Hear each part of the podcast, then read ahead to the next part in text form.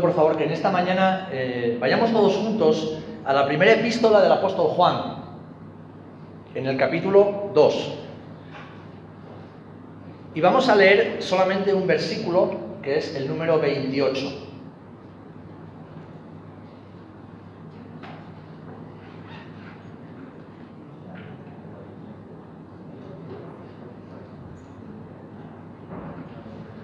Primera de Juan, capítulo 2, versículo 28. Y dice así la palabra del Señor. Y ahora, hijitos, permaneced en Él, para que cuando se manifieste tengamos confianza, para que en su venida no nos alejemos de Él avergonzados. Y ahora, hijitos, permaneced en Él, para que cuando se manifieste tengamos confianza, para que en su venida no nos alejemos de Él avergonzados. Que el Señor bendiga su palabra. Padre, en el nombre de Jesús, te damos gracias porque un domingo más, un día más, podemos todos juntos en tu nombre estar en este lugar.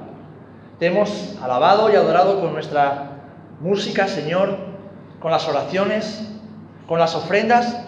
Y ahora, Señor, queremos recibir de ti el maná que viene del cielo. Queremos recibir tu palabra pero también hacerlo con un corazón entregado y arrodillado delante de ti, Señor.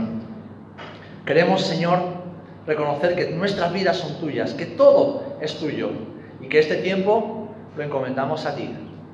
Queremos ser árboles y plantas que den mucho fruto para la gloria de tu nombre y salvación de las almas. Así que te lo pedimos todo en el nombre de Jesús. Amén y amén. Amén.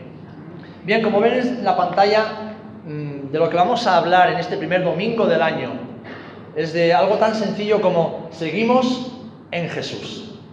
Y no es seguimos a Jesús, es seguimos en Jesús.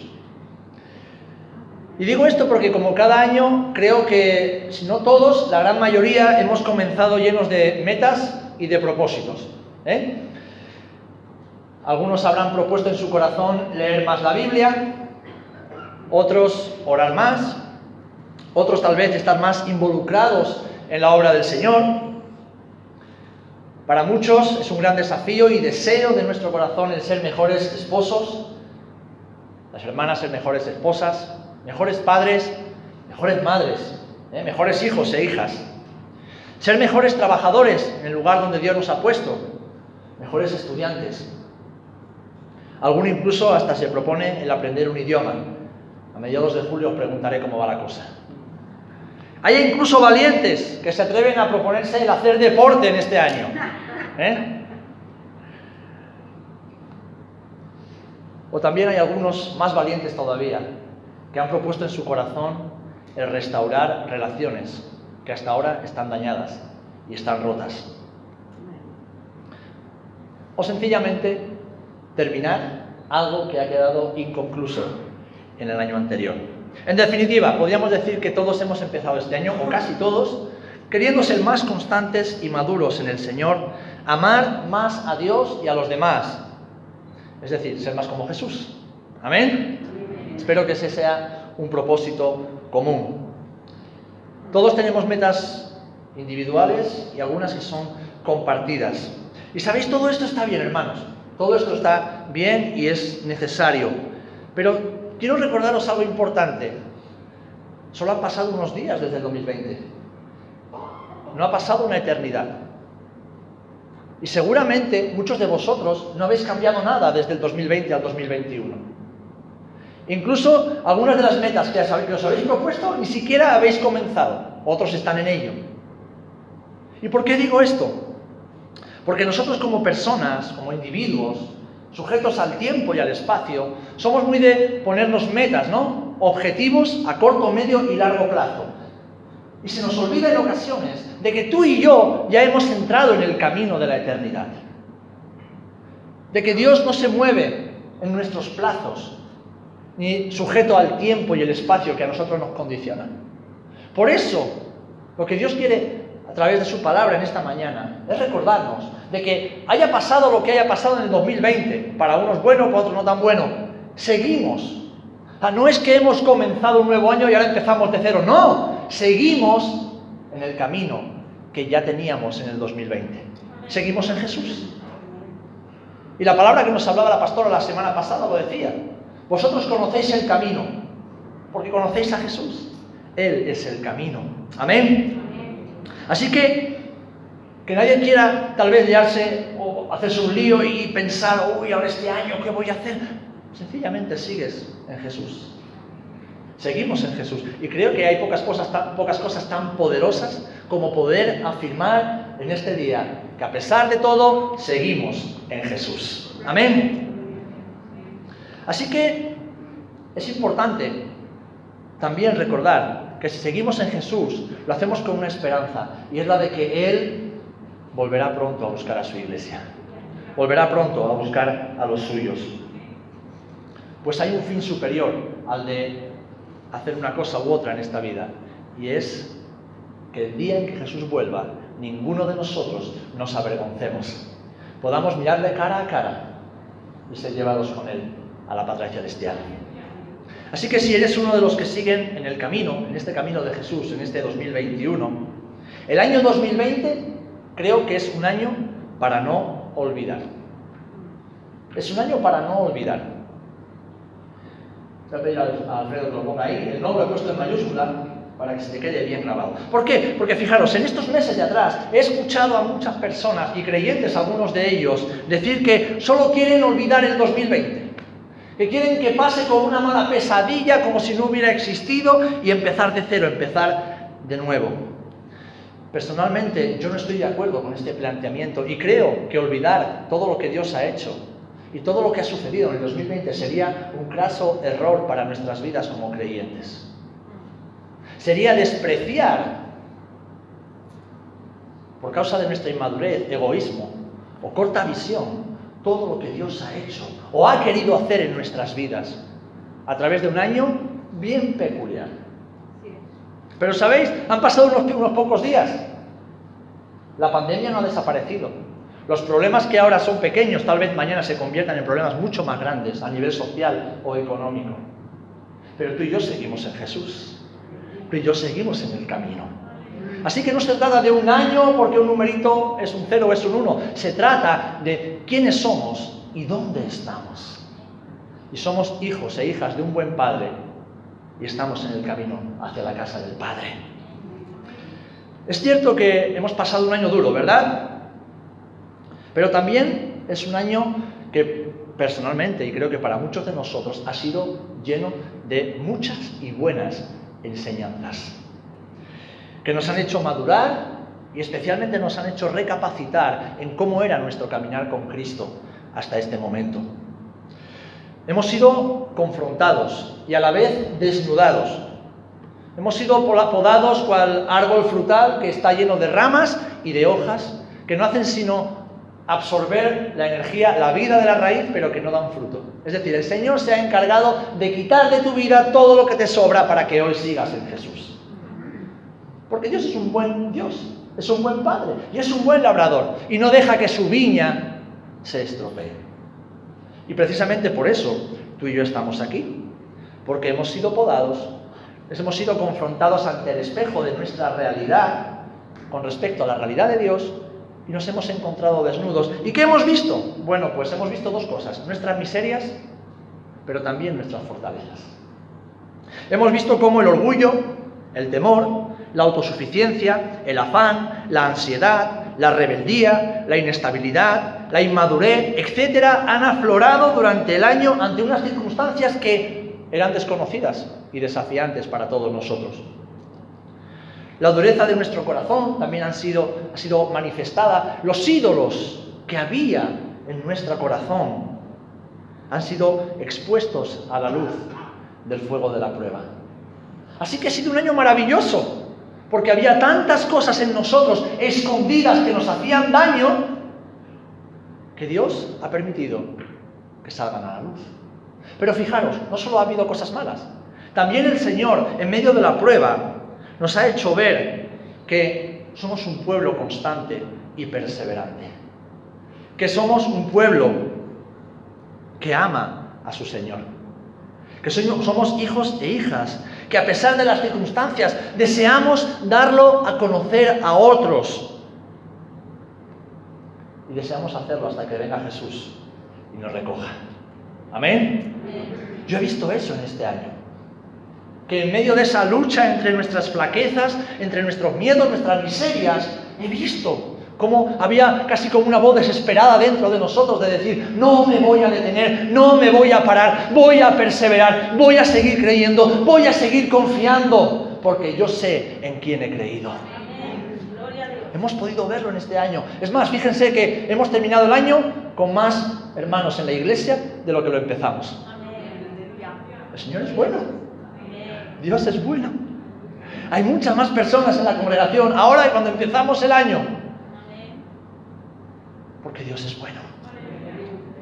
Porque ha salido lo malo, pero también lo bueno que Dios ha puesto en cada uno de sus hijos. A Él sea la gloria.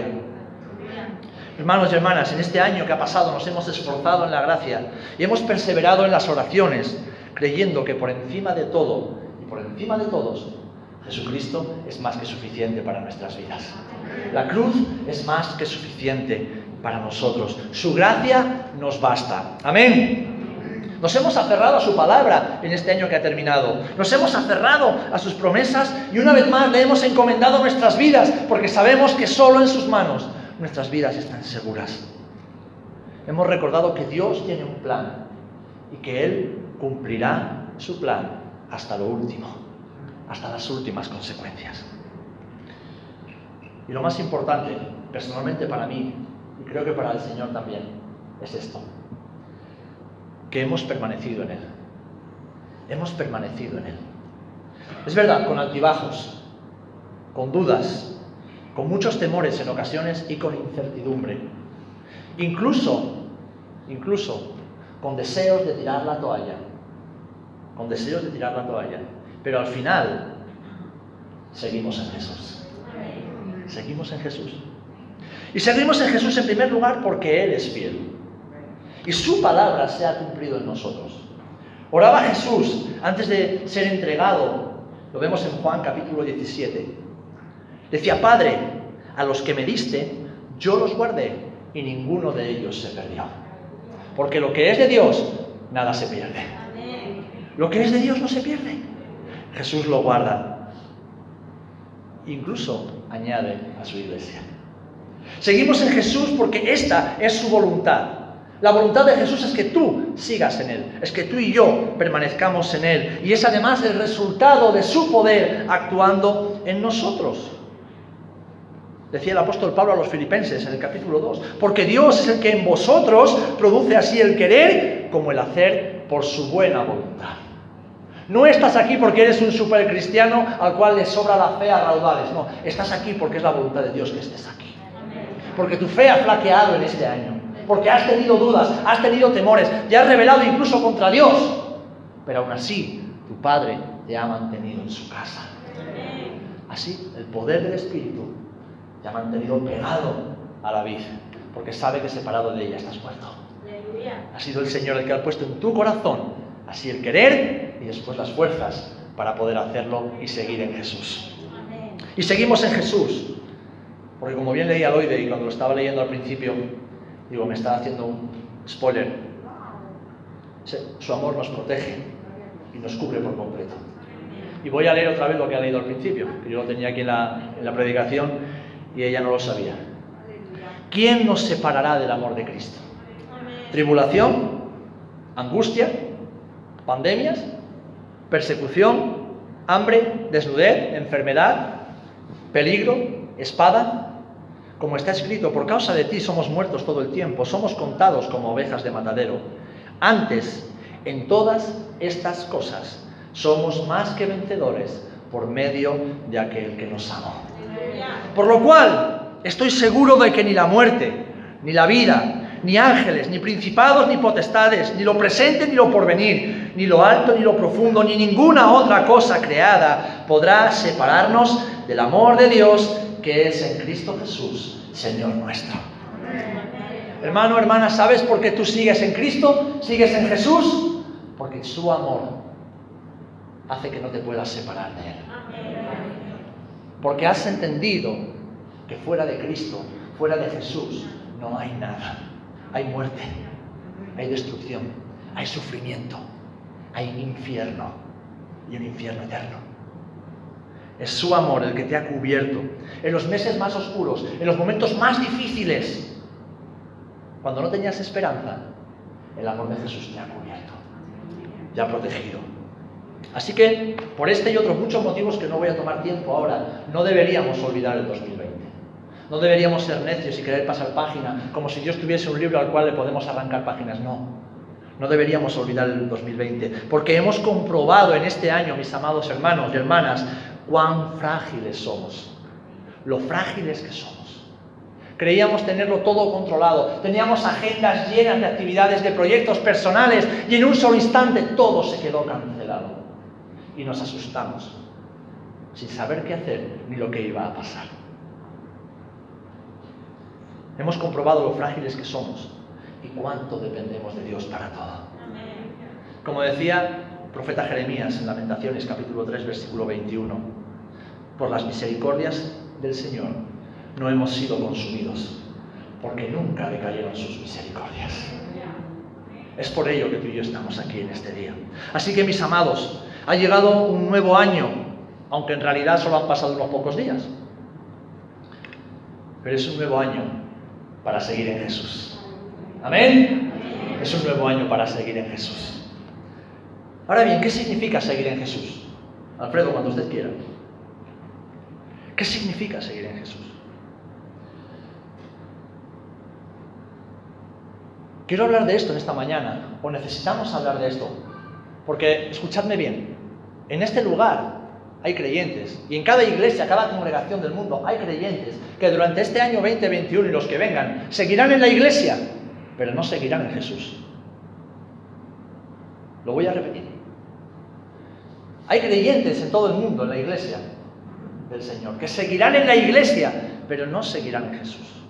Y necesitamos saber qué es lo que significa seguir en Jesús. Va más allá de pertenecer a una congregación, de tener un número de miembros y venir a las asambleas a decir que quieres hacer algo o que opinas algo. No, va mucho más allá de eso. Va más allá de asistir a los cultos cada domingo, levantar manos, echar ofrendas y saludar a los hermanos con cara bonita. Va mucho más allá de eso. Va más allá de tener una cierta responsabilidad en algún área de la iglesia. Va mucho más allá de eso. Va mucho más allá, por supuesto, de decir a todo el mundo que eres evangélico, que vivas como un demonio, pero que eres evangélico. Va mucho más allá de eso. Todo esto no te garantiza nada, ni siquiera la salvación de tu alma.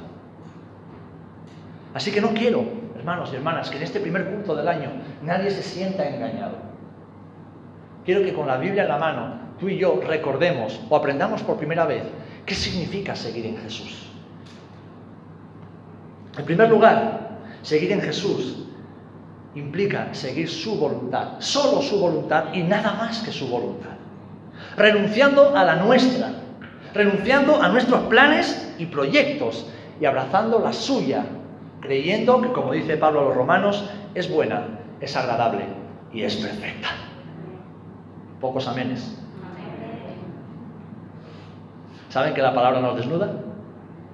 Y cuando alguien está apasionado, entusiasmado con la palabra, dice, amén. Pues en este 2021 lo primero que tengo que decirte como pastor es que debes morir a tu voluntad Debes morir a tus planes, debes renunciar a tus proyectos personales y debes abrazar la voluntad de Dios. Será la única manera en que tú permanezcas en Jesús, sigas en Jesús y hagas la voluntad de Jesús. En segundo lugar, vivir en Jesús es vivir con nuestro corazón rendido a Él totalmente, sin reservas y sin excusas. Sin reservas, sin excusas. ¿Por qué te vas a conformar con una vida mediocre de cristiano de domingo cuando Jesús tiene una vida plena para ti si le entregas totalmente tu corazón? Si le rindes completamente tu voluntad y tus planes y descubres lo maravillosa que es la voluntad de Dios para tu vida. Vivir en Jesús, es decir, Señor, mi corazón ya no me pertenece, mi corazón es tuyo. Te lo rindo completamente. Porque muchos de los propósitos de los que hablábamos al principio, ser mejor esposo, esposa, padre, hijo, hija o lo que sea, no serán posibles hasta que no le rindas tu corazón a Jesús. Porque qué mejor esposo hay que Cristo para con su iglesia. ¿O qué mejor esposa? Necesitamos, debemos vivir con un corazón rendido a Jesús sin excusas. En tercer lugar, debemos reconocer su palabra, su palabra, su palabra como autoridad suprema sobre nosotros y permanecer en ella. Especialmente en estos tiempos donde hay voces que bombardean nuestra vida todo el tiempo. Cualquiera puede tener una red social y desde ahí hacerse el más sabio, listo e inteligente del mundo y lanzar opiniones acerca de lo que es correcto, lo que es, no es correcto, acerca de lo que es pecado o no es pecado. Saben, la única autoridad que la iglesia tiene para determinar lo que a Dios le agrada y lo que no, lo que Dios quiere y lo que no, lo que Dios piensa y lo que no, es su palabra. Y nada más que su palabra. Y Él determina lo que es pecado y lo que no es pecado. Y Él determina lo que es correcto y lo que no es correcto. Y no necesitas que venga un ángel del cielo o que Dios te lo muestre en una visión celestial. Si Dios lo hace, gloria a Dios. Lo que necesitas es que Dios te lo revele cada día a través de su palabra. Que esta no falla. Esta no falla. Amén. Así que para seguir en Jesús debemos reconocer su palabra como autoridad suprema y permanecer en ella, cueste lo que cueste. Cueste lo que cueste. Seguir en Jesús es estar dispuestos a ir, hacer o decir todo cuanto Él nos ordene. Todo cuanto Él nos ordene. Seguir en Jesús significa amarle por encima de cualquier otra cosa o persona. Y aquí te voy a meter el dedo en la llaga. Teniéndolo a Él como el único motivo de nuestra adoración. Decía Jesús en Mateo capítulo 10, el que, me ama, el que ama a padre o madre más que a mí, no es digno de mí. El que ama a hijo o hija más que a mí, no es digno de mí. Y el que no toma su cruz y sigue en pos de mí, no es digno de mí. El que haya su vida, la perderá. Pero el que pierde su vida por causa de mí, la hallará. Y aquí digo, el que ama a su dinero más que a mí no es digno de mí. El que ama su trabajo más que a mí no es digno de mí. El que ama su propia relación con Dios más que a mí mismo no es digno de mí. El que ama a sus amigos más que a mí no es digno de mí. El que ama a la iglesia más que a mí no es digno de mí. El que ama sus proyectos, sus planes, el que ama su casa, su coche, más que a mí no es digno de mí. El que ama cualquier cosa más que a Dios, no es digno de seguir a Jesús. déjame decirte que esto es una gran piedra de tropiezo. Esto es seguir en Jesús. Y el Señor quiere que tú y yo lo recordemos cuando empiece el año. Para que decidamos. Para que pongamos en orden y pongamos metas bíblicas en nuestro corazón y no está diciendo que debemos odiar a nuestros padres, no, porque sería contradecir la palabra. Dice que debemos honrar a nuestros padres. Es el primer mandamiento con promesa. Dice que debemos cuidar y amar a nuestros hijos instruyéndolos en los caminos del Señor para que cuando sean mayores no se aparten de Él. Dice que incluso debemos amar a nuestros enemigos y bendecirlos y no maldecirlos. Lo que el Señor nos está diciendo es que seguir en Jesús implica que Él es el centro y lo es todo para nosotros en nosotros que no puede haber ningún otro amor que esté por encima de nuestro amor por Jesús. Ningún otro, ningún otro. Porque si lo hay, es un ídolo. Y la idolatría es pecado. Seguir en Jesús significa arrepentirnos de nuestros pecados, renunciando a ellos y dejando, escúchame bien, dejando de llamar problema a lo que Dios llama pecado. Es una de las grandes mentiras que el humanismo y la psicología ha introducido dentro de la iglesia y a través de los púlpitos. El hermano tiene un problema, la hermana tiene un problema, no, el hermano tiene un pecado y tiene que arrepentirse de ese pecado. La hermana tiene un, pecado y tiene que arrepentirse de ese pecado. Dios no llama problema a lo que es un pecado. ¿Saben? Muchas personas se enfadan conmigo y algunos incluso Serafín, te dejo de seguir en las redes porque no me gusta que hables del pecado. Digo, oféndete conmigo, enfádate conmigo, pero arrepiéntete de tus pecados. Porque yo no estoy aquí para hacer amigos, estoy aquí para que la gente vaya al cielo. Manifiestas son las obras de la carne, que son adulterio, fornicación, inmundicia, lascivia, idolatría, hechicerías, enemistades, pleitos, peleas, celos, iras, contiendas, disensiones, discusiones, herejías, envidias, homicidios, borracheras, orgías y cosas semejantes a estas, acerca de las cuales os amonesto, decía el apóstol Pablo a los Gálatas, como ya os lo he dicho antes, que los que practican tales cosas no heredarán el reino de Dios. Pablo, ¿a quién le está hablando, mis amados? ¿Está en una campaña evangelística? No, le está hablando a la iglesia. Es decir, que dentro de la iglesia había fornicarios, adúlteros, inmundos, lascivos, idólatras. Personas que estaban siempre creando conflicto y en conflicto los unos con los otros. Personas celosas, iracundas, envidiosas, borrachos.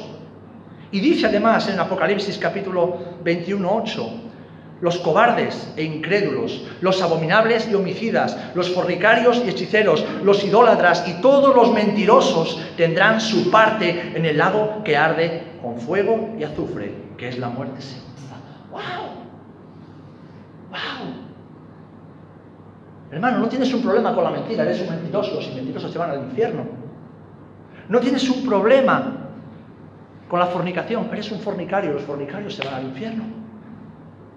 No tienes un problema con la cobardía, eres un cobarde. Y la Biblia dice que los cobardes se van al infierno. Hermanos, el Evangelio no es fácil de tragar, lo venimos diciendo en las últimas semanas. Pero el Evangelio es la única verdad. Por eso decía al principio, muchos seguirán en la iglesia, pero no seguirán en Jesús. Porque hay algunos que practican tales cosas.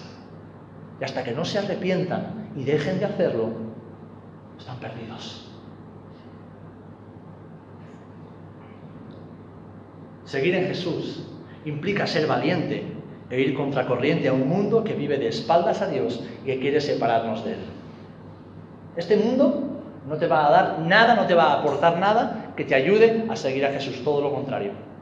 Seguir a Jesús es amar y perdonar a los demás siempre, sin condición, bajo cualquier circunstancia. Amar y perdonar a los demás siempre. ¿Para qué?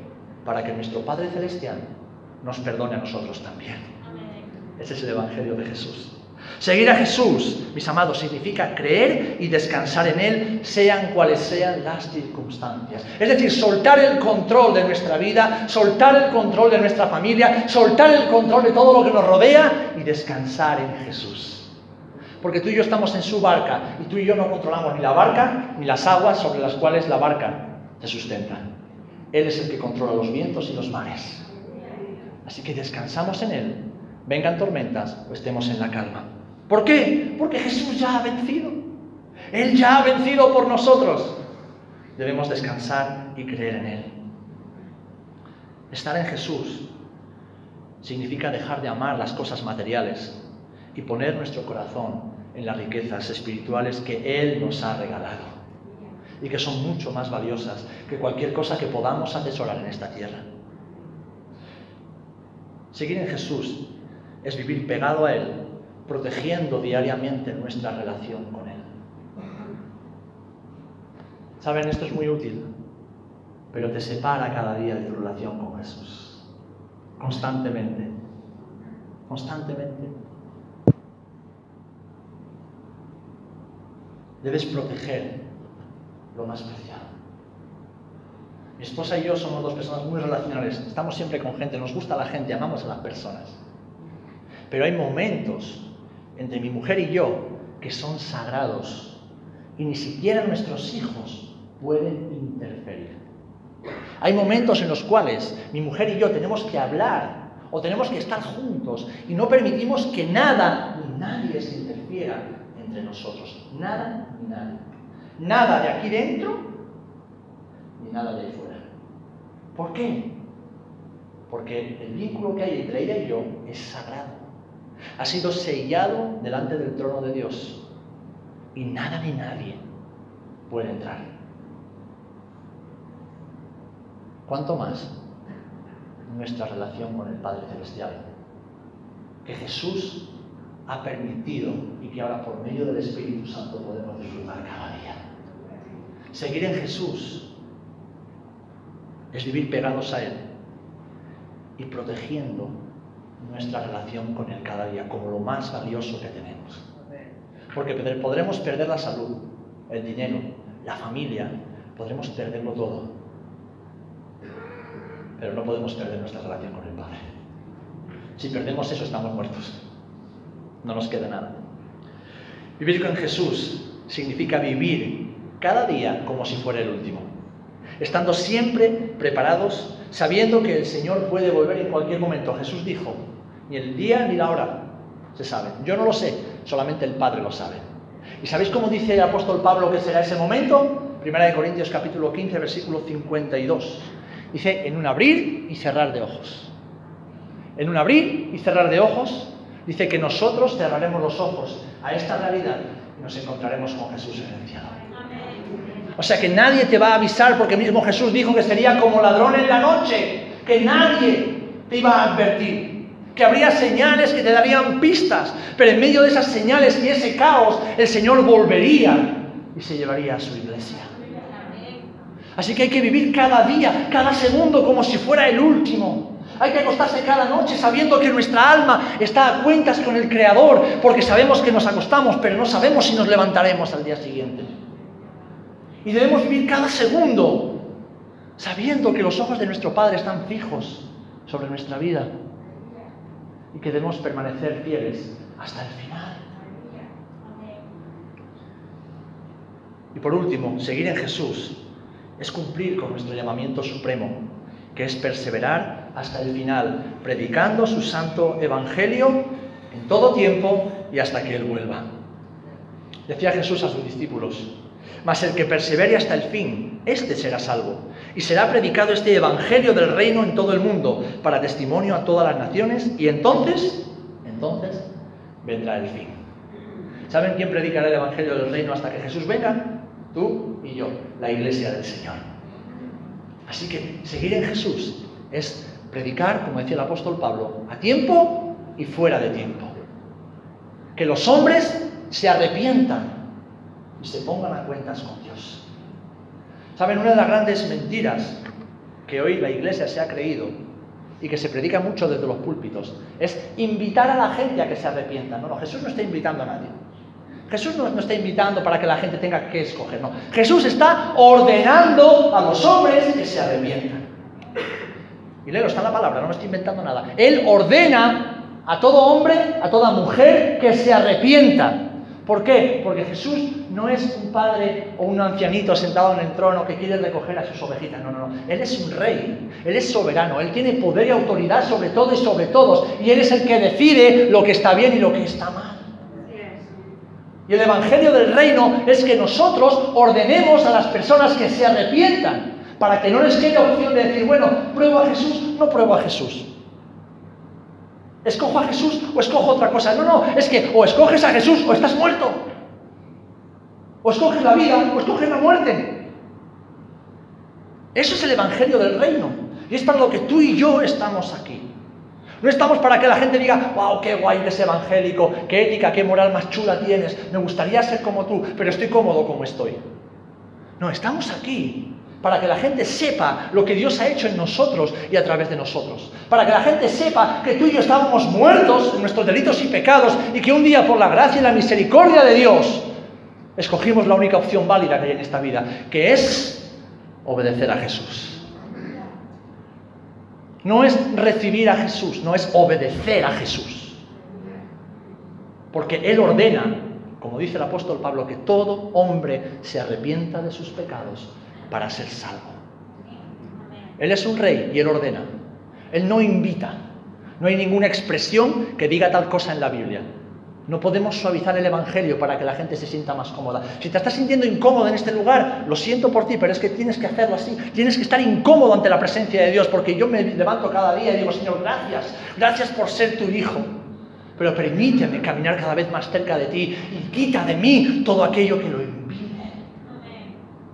porque cuando la iglesia del Señor pierde el temor y la reverencia de Dios, entonces el pecado y la inmundicia se cuelan en nuestras vidas.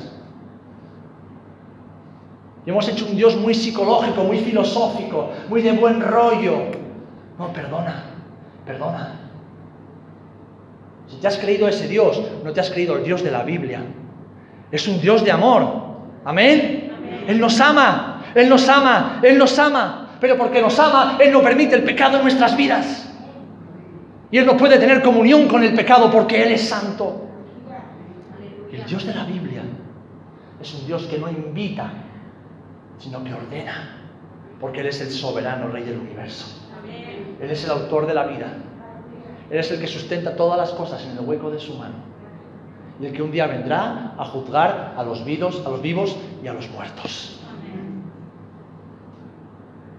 El Señor no te está invitando a que hoy cambies de vida y tengas propósitos mejores. El Señor, si estás aquí, te está ordenando que le rindas tu vida completamente a Él.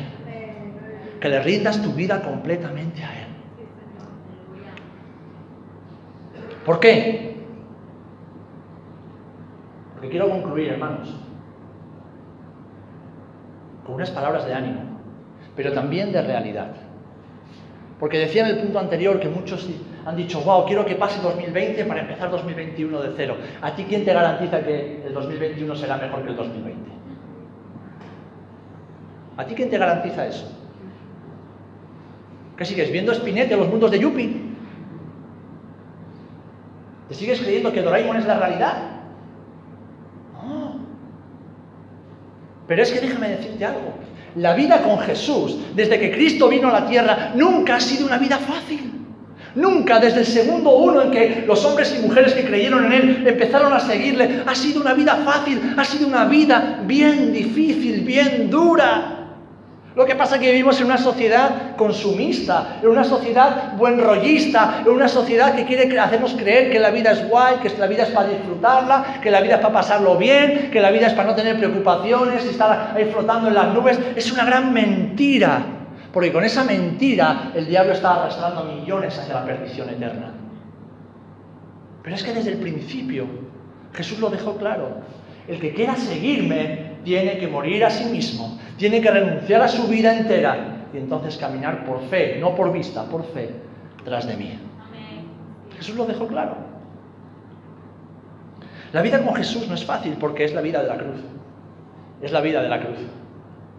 Es una vida a contracorriente, es una vida de abnegación y lucha constante. Es una vida de mucho trabajo y de desvelos, de adversidades y en ocasiones de mucho rechazo y de soledad. Es vivir bajo la presión de un mundo caído que quiere seducirnos todo el tiempo. Unido además a los ataques del enemigo de nuestras almas, Satanás, que quiere destruirnos a cada momento. Y además los engaños perversos de nuestro corazón. ¿Quién lo conocerá? Nuestro corazón. La vida cristiana, la vida con Jesús, seguir en Jesús, es una batalla campal en la que solo podemos vencer si permanecemos en Él. Y te voy a decir un secreto, para que no te lleves a engaño. Quiero que si decides hoy seguir en Jesús, sepas a lo que te expones. La vida, la vida en Cristo, es una batalla que no ha terminado. La guerra Jesús ya la ha vencido. Él ya ha vencido. Él venció al pecado, Él venció al diablo, Él venció a la muerte, Él venció al infierno, Él ya ha vencido. Gloria a Dios. Pero mientras tú y yo estemos en esta tierra, seguimos en una batalla. Y no hay nada, ni una sola señal en la Biblia, ni en el mundo que nos indique que el año 2021 vaya a ser un año mejor que el 2020.